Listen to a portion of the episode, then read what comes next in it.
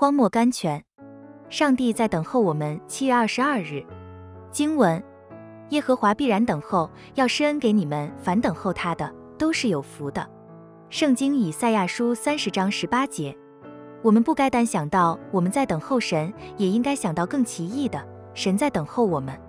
我们若看见他在等候我们，这会给我们新的鼓舞、新的激励，来等候他。这也会给我们极大的平安，知道我们的等候不是突然的。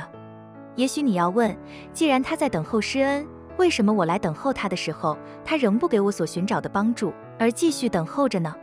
亲爱的读者，神是一位聪明的农夫，他忍耐等候地里宝贵的出产。圣经雅各布书五章七节，如果出产尚未成熟，他就不能收割。他知道什么时候我们的灵可以接受祝福来荣耀他。在他爱的阳光下等候，会叫我们渐渐成熟；在试炼的黑云下等候，也是如此。神在差遣他儿子到世上来以前，自己曾等候了四千年，为的是要等候最适当的时期。亲爱的读者，他替他选民复仇的日子快到了，他就要起来帮助我们了。他绝不会迟延太久，叫我们多等一刻的。穆安德烈 （Andrew Murray）。